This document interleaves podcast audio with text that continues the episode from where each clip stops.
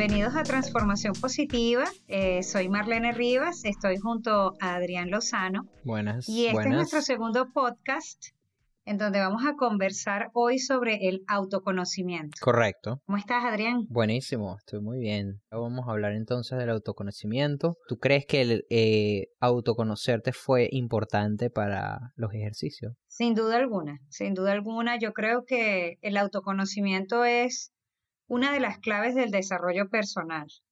Y realmente cuando uno se conoce a sí mismo, uno es realista consigo mismo y puede descubrir a través del autoconocimiento hacia dónde quiere llegar. Eso para mí es sumamente clave, sumamente fundamental. Y yo sí creo que en algún momento nosotros, creo que es más en la etapa de la adolescencia, nos preguntamos, pues, ¿quiénes somos? ¿Y qué es lo que queremos hacer con nuestras vidas? Quizás en esa etapa es un poco turbia esa respuesta, eh, porque estamos buscando, ¿no? la, manera de llegar a, ese concepto de felicidad eh, platónico de alguna forma que, se vive durante esa etapa de la adolescencia, pero que sin duda marca muchísimas de cosas importantes en lo que somos en el futuro. Eh, estoy segura de que el proceso en ese momento no es fácil, pero sí creo que después al llegar a la adultez, el proceso de conocerse a uno mismo es sumamente importante tener esa, esa herramienta como parte del proceso fundamental de, llegar a una meta, como parte del proceso fundamental de, saber quiénes somos y para dónde vamos. Y, creo que es una onda también de la psicología moderna eh, hablar sobre este proceso, ¿no? Sobre todo con este tema que está muy de moda del coach y del coaching y, y, de poder conversar ciertamente con personas que nos ayuden a descubrir ¿Cuáles son quizás esas ventajas, virtudes? ¿Cuáles son esas maneras que tenemos para conocernos a nosotros mismos? Para mí fue fundamental ese proceso de autoconocimiento, preguntarme, ¿estoy o no en un momento de crisis? Eh, aunque suene un poco duro y, difícil, preguntarme a mí misma, ¿estoy en un momento de crisis existencial? Eh, ¿Hacia dónde voy? Si continúo así, ¿hasta dónde voy a llegar?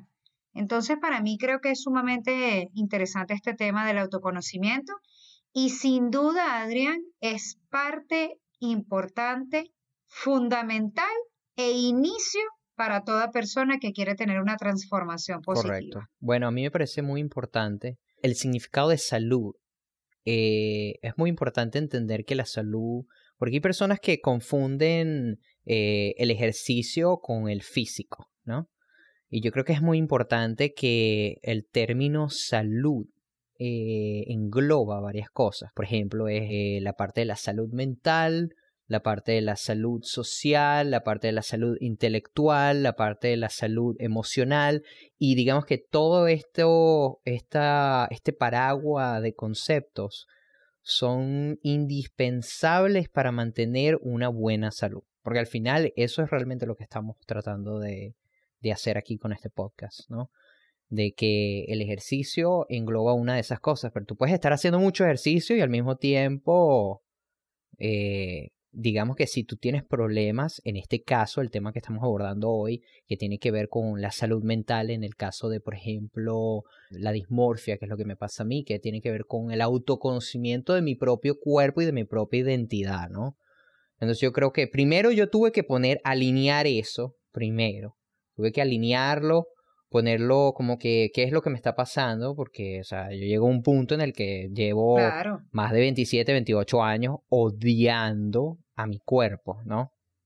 Entonces, eh, llega un punto en que tú, lo que tú dijiste, pues yo me pregunto, bueno, ¿qué es lo que tengo que hacer?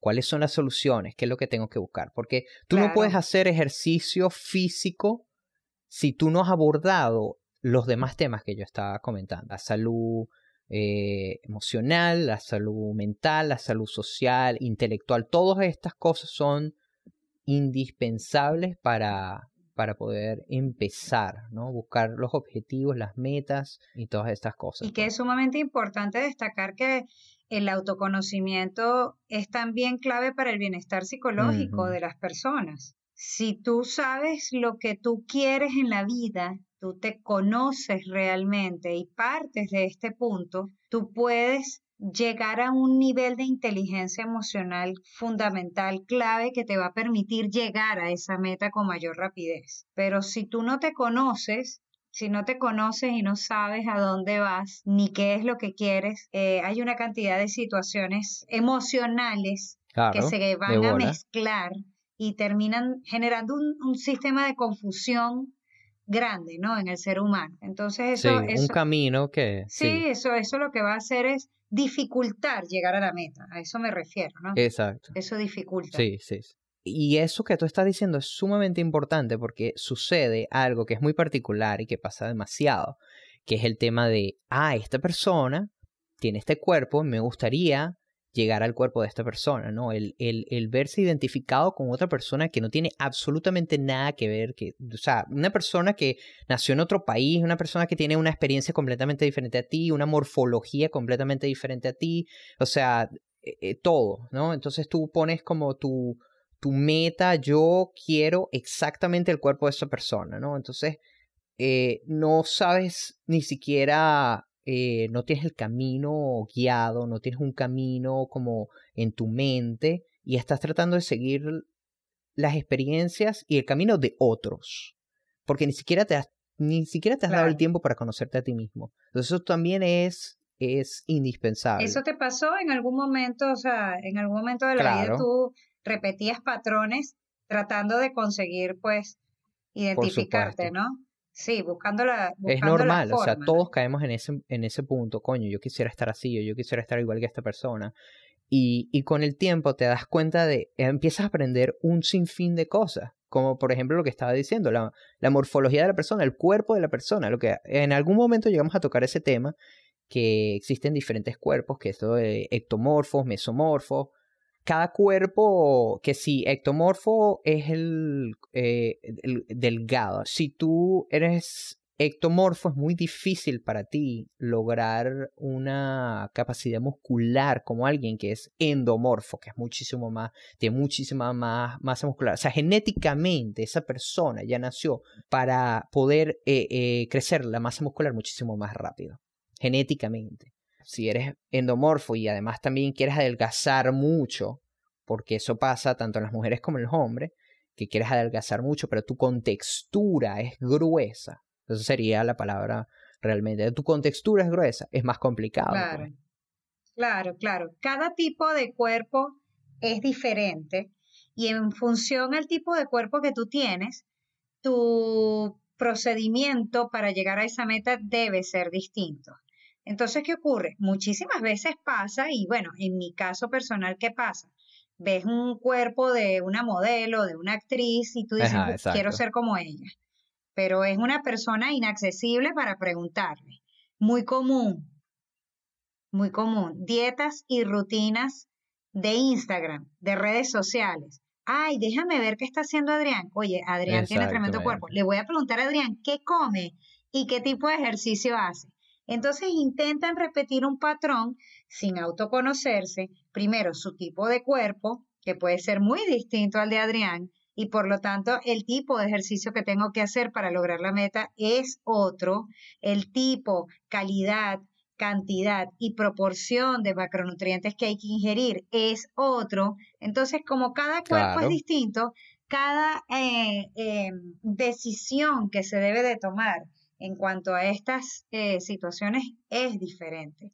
Y en ese sentido, pues hay que ser bien claritos porque en eso sí tenemos que saber que debemos de partir de un punto cero.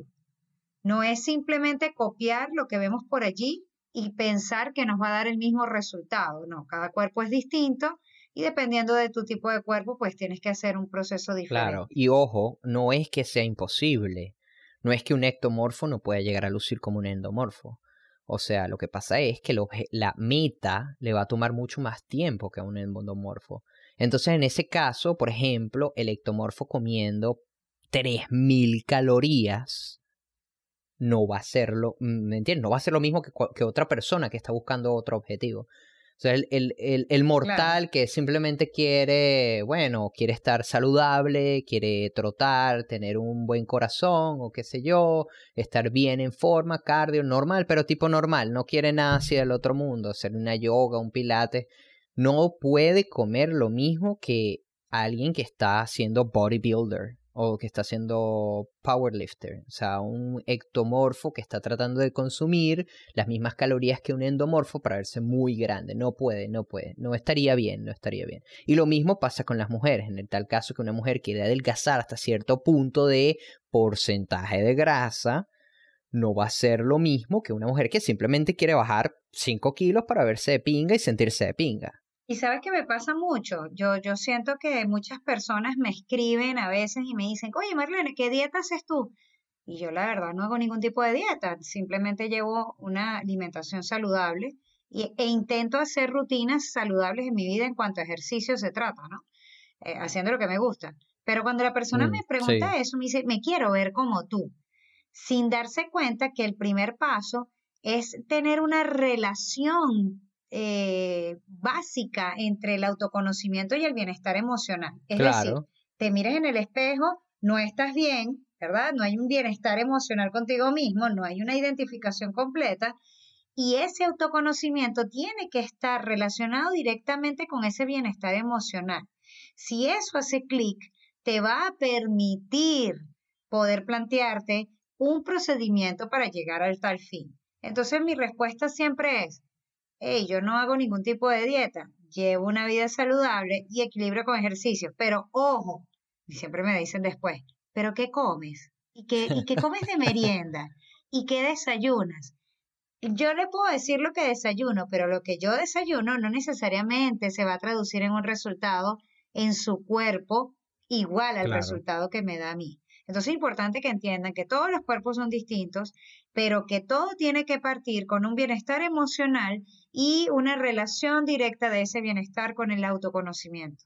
Saberse, saberse a sí mismo, preguntarse quién soy, de qué soy capaz, hasta dónde puedo llegar y qué es lo que debo hacer para cumplir una meta específica. Entonces, cuando se quieren ver como los demás, simplemente no se han sentado y se han preguntado cuál es la meta. No sabotearse, ¿no? No hacer cosas a lo loco que a lo mejor no dan el resultado correcto. Sí, sí. No es como que, ay, soy endomorfo, ahora no puedo hacer, ¿qué voy a hacer para adelgazar? Va a ser más difícil. No, no, no. no. Eh, eh, esos son todos, al final no es que no se pueda hacer, que va a tomar un poquito más de trabajo, sí, bueno, pero a todos nos cuesta, a todos nos cuesta, alguna cosa nos va a costar siempre en nuestras vidas. Entonces, no, que no se torne una excusa para no hacer el ejercicio. Claro. ¿Me entiendes? Que no se torne una excusa para no hacer lo que quieren hacer. Ni la ejercicio y dieta. Exactamente. Eh, es sumamente este importante saber que, que la dieta también es parte fundamental del proceso. Claro, eso también es verdad. 50, 50 y 50. Ambos son igual de importantes. Este, entonces, bueno, es muy importante tener la autopercepción, autoobservación. La autoestima también es demasiado importante. Eh, tienes que entender qué es lo que está. Primero, es como que una pregunta que tú te vas a hacer a ti mismo o a ti misma te vas a hacer y vas a decir quién soy yo, qué es lo que quiero hacer, qué es lo que quieres hacer tú como persona, no lo que quiere hacer el otro. Y metas realistas. Exacto, metas realistas, eso es verdad. Porque las metas también van de la mano con el autoconocimiento.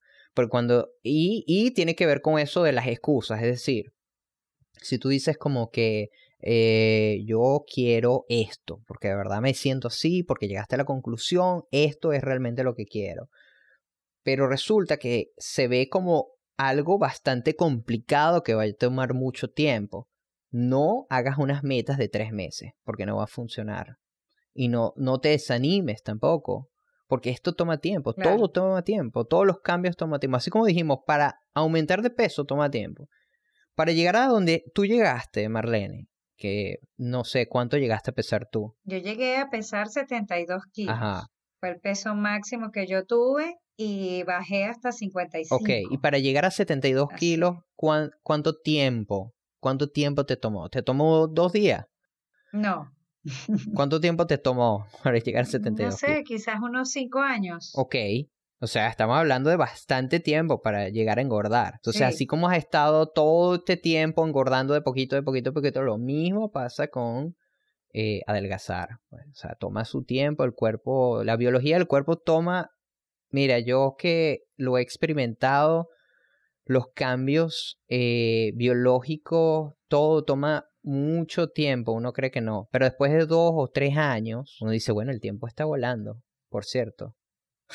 Yo ahorita que ya llevo dos años, ya, ya voy para tres en, en el proceso hormonal de pronto siento que el tiempo está volando. Oye, mire, y sabes que ahorita que, me que conversamos sobre eso, eh, es bien importante también que mi metodología, mi forma de hacer las cosas, siempre es pensando que mi meta, si tengo metas parciales, yo tengo metas que me pongo a mediano y a largo plazo, pero mi meta es tener salud. Esa es mi meta primordial. Bueno, lo que estábamos comentando al principio, pues. Esa es mi meta primordial. Pero tengo mis submetas. Entonces, en esas submetas, yo voy como colocando con pinza cosas que yo quiero lograr en ciertos y determinados momentos. Eh, aumentar mi masa muscular, bajar mi índice de grasa. En otros momentos la meta es me voy a enfocar un poco más en pasar tiempo con mis hijas de calidad. En otro momento, mira, este mes yo me voy a enfocar un poco más en mi, en mi trabajo y no tanto en el ejercicio. Es decir, voy equilibrando todo. Pero lo que quiero que entiendan es que cuando yo planteo metas, no hablo de una meta que sea temporal y que piensen que pueden cambiar su cuerpo de un día para otro, como dice Adrián, para después volver a lo mismo de antes. No, es decir, cuando les hablamos a ustedes de cambios y que se prolongan en el tiempo, es porque lo que queremos darles a entender es que cuando ustedes transforman su vida de forma positiva, es una transformación que no tiene vuelta atrás. Es que cuando tú de verdad ya empiezas a cambiar la forma de comer, a cambiar tu rutina de ejercicios, a incrementar la cantidad de ejercicio semanal, y llega un momento en que te das cuenta de que forma parte de hábitos de tu vida y que te hace falta, es algo que no va a volver atrás. Tú no vas a volver a la forma como eras antes, porque te has dado cuenta que las transformaciones han sido positivas. Y eso es lo que queremos dejarles eh, eh, como, como enseñanza de hoy. Hay un punto de partida, que es el autoconocimiento. Hay que estar bien emocionalmente, bien ligado con ese autoconocimiento, plantearte metas. Luego de plantearte metas, viene el, el proceso como tal tienes que conocer ese proceso para llegar a la meta, pero que al final va a ser parte de tu vida ese proceso como algo habitual, como algo que va a quedar para siempre y que te va a permitir sentirte bien contigo mismo y te va a permitir de alguna u otra forma pues no volver atrás. Claro.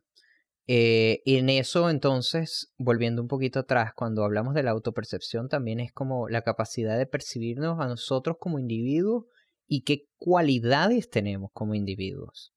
Eso también es importante. Quería hablar sobre eso, sí. Em, ¿Cómo nosotros podríamos ayudar a las personas que nos están escuchando a que se autoconozcan? ¿Cómo una persona se puede autoconocer? Es decir, cualquiera que nos está escuchando dice, ah, bueno, ellos hablan del autoconocimiento, pero ¿cómo hago yo realmente para autoconocer? ¿Qué debe hacer una persona para autoconocerse? Yo pienso que una de las cosas, no sé si estás de acuerdo conmigo, eh, es llevar a un proceso reflexivo en algún momento de la vida, un momento reflexivo sobre las virtudes y también sobre los defectos. Es decir, tenemos que ser bastante realistas con lo que somos mm. capaces y, y, esas debilidades que tenemos, cómo las podemos potenciar y cómo las podemos mejorar.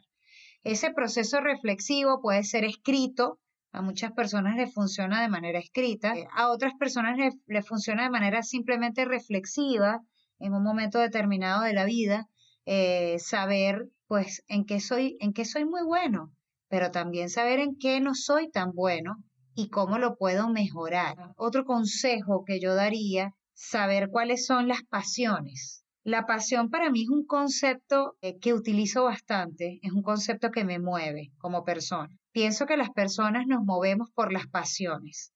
Y de hecho hace tiempo estuve leyendo eh, y escuchando también en, una, en un live la diferencia entre pasión y amor. Y me pareció súper interesante porque yo nunca me había puesto a pensar la diferencia entre pasión y amor, ¿no? Incluso hablaban sobre la diferencia de la pasión y el amor en un proceso de pareja, eh, que ya eso es otro podcast y me fui del tema. Pero, pero, pero sí eh, era interesante cómo explicaban que la pasión es el primer sentimiento que te acerca a algo y te atrapa de forma mm. irreversible a algo. Que esa pasión luego con el tiempo se puede transformar en amor y el amor no necesariamente es pasión todo el tiempo. Hay momentos de pasión, pero generalmente el amor es el que perdura y hace que la relación continúe todo el tiempo. Claro. Porque todo va evolucionando. Eso va evolucionando, exactamente, va evolucionando. Entonces, una pareja a lo mejor de 30 años de casado no tiene por qué estar apasionado con esa pasión del primer año de novios o, del, no, no. o de los primeros años de relación, Ni por mi ponerlo tan poquito, dije, un año. Pero ya es otra relación madura, es otra etapa que también se vive. ¿Y por qué digo esto?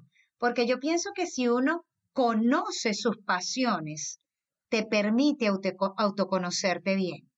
Si tú sabes cuáles son tus pasiones, cuáles son aquellas cosas que, que tú tienes un sentimiento que te ata y no te deja dejarlo, tú te conoces. Entonces, pienso que es importante saber en qué eres muy bueno, en qué no eres muy bueno, pero también es importante que tú tengas claras cuáles son tus pasiones. No sé, Adrián, ¿qué, más le podemos decir a las personas que les eh, puede ayudar a autoconocer? Sí, sí, no, definitivamente yo estoy de acuerdo con eso. Eh, es muy importante también dejar en claro lo que habíamos dicho en el primer podcast, que no somos doctores, eh, ni Marlene ni yo. Bueno, Marlene es bióloga, es lo más cercano a un doctor.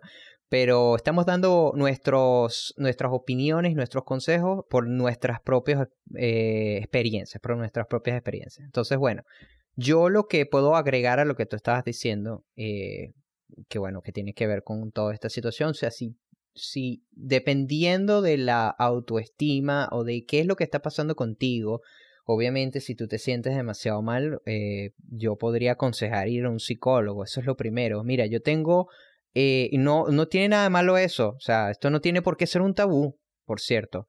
Yo tengo una, una amiga que llegó a pesar mucho, o sea, de verdad no sé en cuánto está, pero yo creo que ella llegó a pesar más de 90 kilos.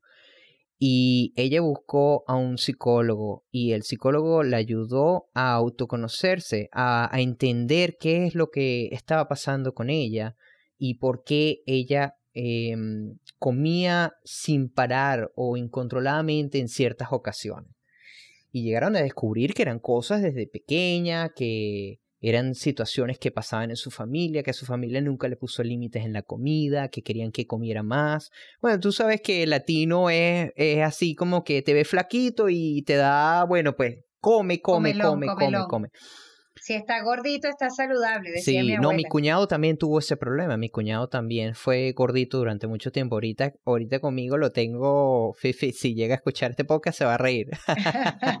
Pero él sufrió mucho de eso, de ah. verdad. Y él tenía, él me dice eso, que cuando él era pequeño, la mamá no joda, le decía tienes que comer y comer y comer y aquí está tu plato y aquí está otro plato y eso lo tenían así metiéndole comida, metiéndole comida. Entonces, bueno, eh, mi amiga descubrió eso, ¿no? Ese se conoció, se entendió, se entendió que también que ella con, ayuda, profesional, obviamente, entendió que la raíz del problema, tú tienes que ir a la raíz del problema, la raíz del problema venía de, de eso. También ella es muy sumamente culta, le fascina, ella es poeta, eh, profesora, eh, bueno, de todo.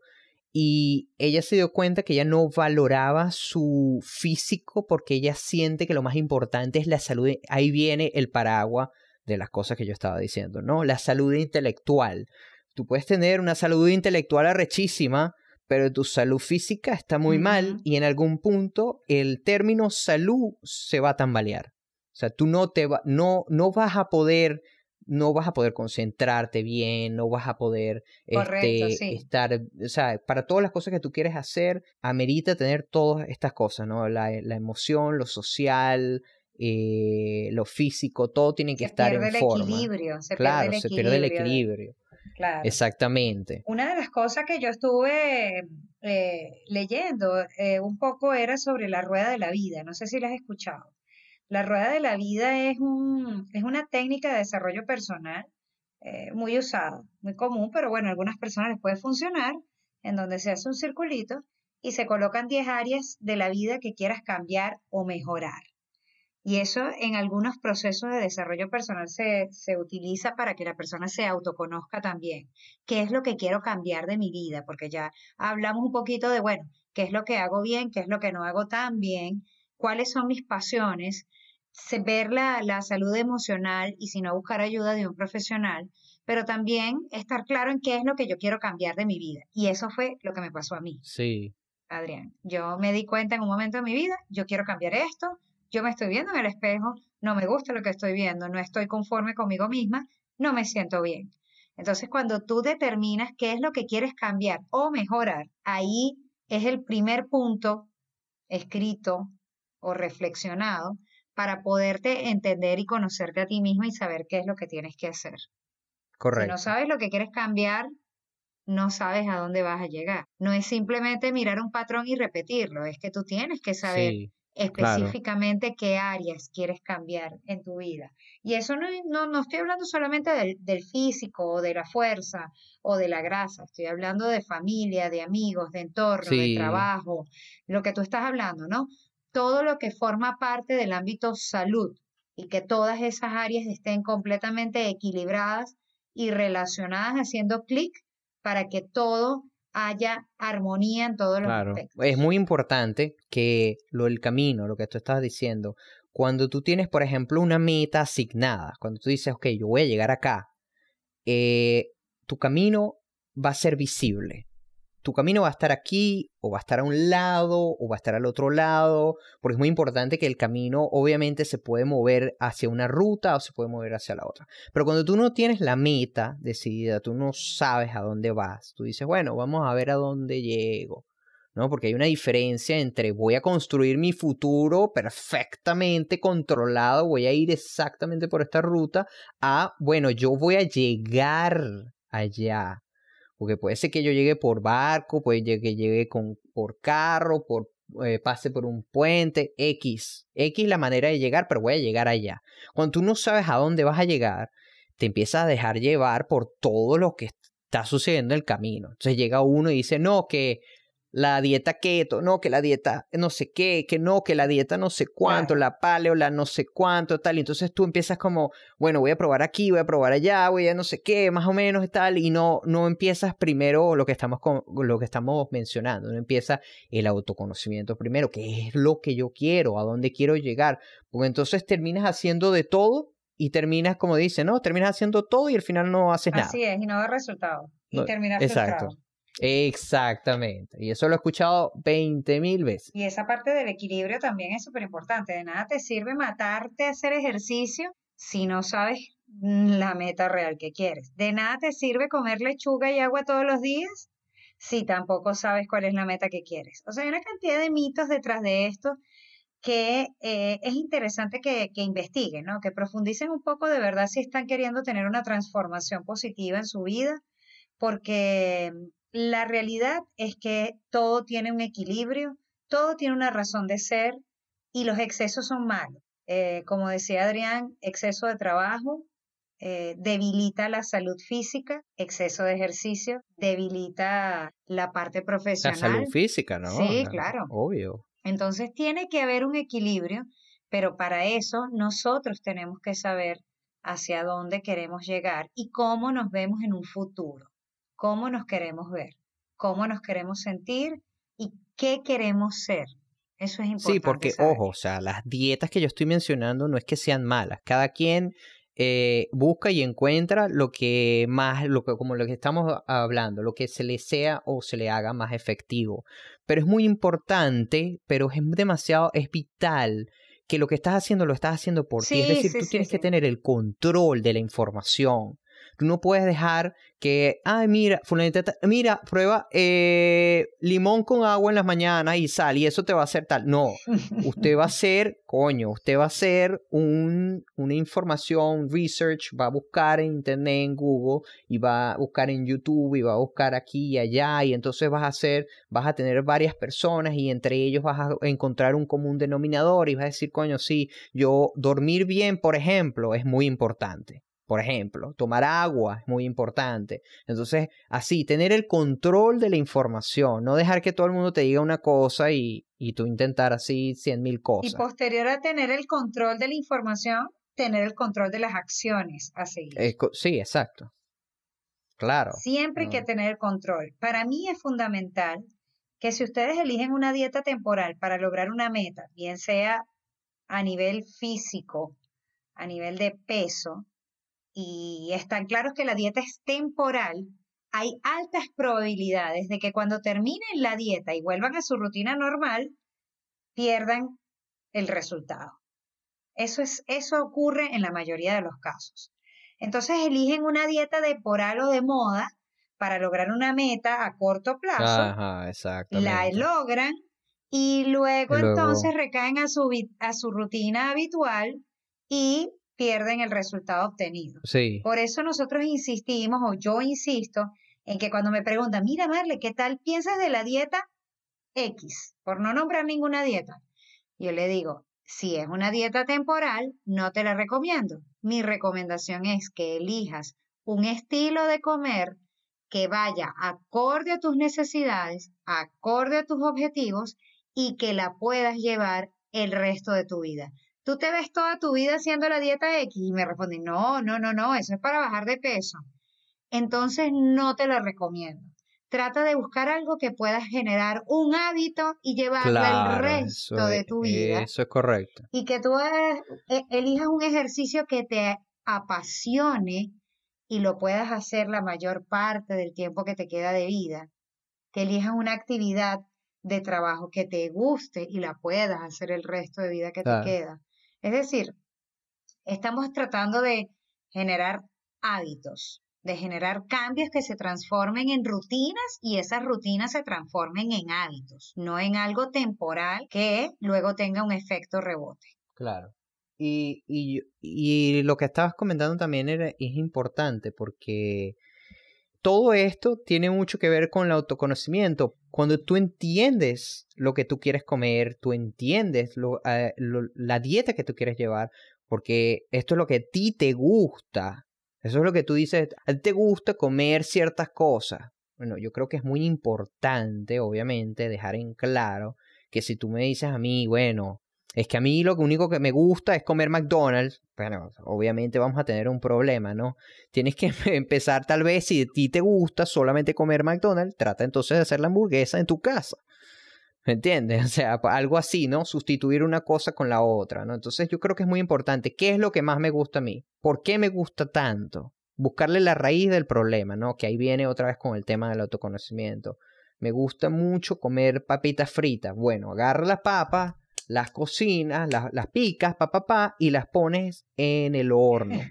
Y vas a ver que esa vaina va a quedar buenísima, por cierto, que queda buenísima. Yo normalmente mezclo papa normal con papa dulce y esa vaina queda increíble, por cierto que sí. Excelente fuente de carbohidrato natural. Sí, exactamente. Yo entiendo la idea que tú quieres decir. Las personas se ven y quieren cambiar, pero cuando analizan lo que deben de hacer para cambiar, viene el problema. Lo ven imposible. Y la verdad es que no, la verdad es que es súper, súper fácil. Sí. O sea, hay que comer lo que te gusta, pero de forma correcta. Exactamente. Sustituir algunas cosas, no es tan drástico, poco a poco. Hacer ejercicio. Ay, es que odio, odio sobremanera correr. Pero para rebajar yo tengo que salir a correr cinco kilómetros todos los días. No. No es verdad. No, es decir, lo ven como el sacrificio, lo ven como algo negativo. El sacrificio propio. Es decir, lo ven como un proceso malo, sí, como que autocastigarse para lograr el objetivo, cuando es al contrario. Hay tantas cosas que se pueden hacer y hay tantas maneras de alimentarse de forma saludable que la falta de conocimiento te hace pensar y ver que el proceso es nefasto y negativo y eso más bien te trunca, te autocastiga y te hace pensar que tienes que sufrir, que tienes que comer mal, que tienes que pasar hambre, que tengo que pararme a las 5 de la mañana a correr porque si no me paro a las 5 de la mañana a correr no voy a adelgazar. Y es mentira. Todos esos son mitos que están en tu cabeza. Conócete a ti mismo, busca ayuda profesional para conocerte, busca ayuda profesional para que tengas un plan nutricional ajustado a tus metas y te juro que esto va a ser una delicia de proceso. Sí, la idea es que te guste lo que estás claro. haciendo. Sí, otra cosa muy importante es bajar de peso poco a poco, que eso a mí podríamos eh, explorarlo en otro podcast, pero es muy importante, por lo que estás diciendo, Em, si tú bajas de peso de coñazo, es muy probable que vayas a subir de peso otra vez de coñazo. O sea, igualito, así como lo perdiste. de la dieta temporal. Exactamente, lo de la dieta temporal tiene que ver con eso. Entonces la gente, realmente la mayoría, busca un, un ¿cómo se llama? Un resultado rápido y efectivo. Entonces eh, se les corta un poquito la palabra efectiva ponen prioridad en lo rápido. Entonces, no es efectivo cuando es rápido. Esa es la cuestión. Eh, yo, por ejemplo, creo que hay mucho marketing, y perdón que te interrumpa. Sí, sí, es verdad, es verdad, es verdad, porque todo, todo el mundo quiere bajar de peso rápido. Lo que dicen es, que van a bajar de peso rápido, pero luego van a aumentar rápido Exactamente. otra vez. Eso es, es verdad. No es que no se pueda, pero es que, a ver, ¿Cómo, cómo es que si no generas cambios de hábitos, cuando tu cuerpo no va a. Exactamente. Es, es completamente normal porque cuando tú bajas de peso muy rápido, significa que tú cortaste el nivel calórico que tú estabas llevando demasiado bajo. Entonces, ¿qué tuviste que hacer? Tuviste que matarte, hacer un ejercicio loco, hacer demasiados sacrificios eh, demasiadas cosas, em, dejaste de comer, dejaste de comer, no sé qué. Entonces sí, buenísimo, bajaste como 10 kilos en un mes, cosa que me parece casi imposible, pero, ajá. Y entonces después al mes siguiente estás muriendo, estás muriendo y ya no quieres tal, eh, empiezas a, comer poco a poco, dependiendo de los problemas que estamos comentando, dependiendo de los problemas también eh, eh, trastornos alimenticios o lo que sea que esa persona pueda estar sufriendo, vas a comer el doble el mes que viene. Yo, por ejemplo, tengo el, el estaba como que llevando la cuenta de, de cuánto estaba midiendo mi cintura desde octubre del, del año pasado. Y me encontré con que a los a los dos meses bajé como 5 kilos de coñazo, o al mes, o a los dos meses. Y luego en diciembre y en enero volví a subir todo lo que perdí. No te miento, así mismo. Volví a subir todo lo que perdí en diciembre y en enero. Así bueno, mismo. Diciembre es difícil siempre, Adrián. Sí, no, yo sé, yo lo sé, yo lo sé. Entonces ahorita me di, yo, bueno, todas las cosas que he investigado, todas las cosas que he leído, cuando me enfoqué en bajar poco a poco, que deberían ser más o menos un kilo al mes, eso es lo que más o menos deberías estar bajando para bajar poco a poco. Ahorita me está siendo muy efectivo, desde más o menos febrero o algo así, ya estoy otra vez a, hace, cuando al principio fueron dos meses. Esa es mi historia, esa es mi historia. Sí. Yo bajé, sí, porque yo bajé de peso yo llegué a pesar 55 kilos, eh, bajé 17 más o menos, y te estoy hablando de un proceso de 2 a 3 años, ese proceso. Eh, eso quiere decir que bajé muy lento, pero seguro. Bajé lento, pero seguro. Mm, eh, incrementando quizás cada seis meses el ejercicio un poquito, empecé haciendo dos días, luego tres días, eh, hacía lapsos de 45 minutos, luego incrementé a una hora y por supuesto la dieta que fue parte fundamental, sustituir los carbohidratos por carbohidratos quizás que no aumentaran tanto el glucógeno para comenzar a bajar de peso, eliminar las grasas, comer adecuadamente a la hora de hacer ejercicio. Entonces hay una cantidad de cosas que, que hice para que diera el resultado, pero fue lento pero seguro. Y, Lento, pero y hoy en día puedo decir que, que mi metabolismo ha cambiado, mi cuerpo ha cambiado y, y me siento muy, muy feliz, pues me siento muy contenta con, con, con lo que he logrado. He aprendido mucho en el proceso. He tenido días difíciles también. He tenido días en que digo, pero ¿qué estoy haciendo? La realidad es que cuando veo atrás y veo los resultados que tengo ahora, sin duda alguna es una ventaja este proceso de, de Sí, autoconocerse sí. para lograr metas. Ok, perfecto, pues. Entonces, autoconocimiento, autopercepción, autoobservación, la autoestima, eh, buscar ayuda profesional si es posible, tener una meta, estas cosas son sumamente importantes. Entonces, bueno, yo creo que este, por hoy ya estamos ya listos con este Sí, bueno, la episodio. invitación a todos es para que se analicen, se autoconozcan y sigan nuestros consejos, sigan nuestros consejos o ayuda de Correcto. profesionales para que puedan cumplir sus metas.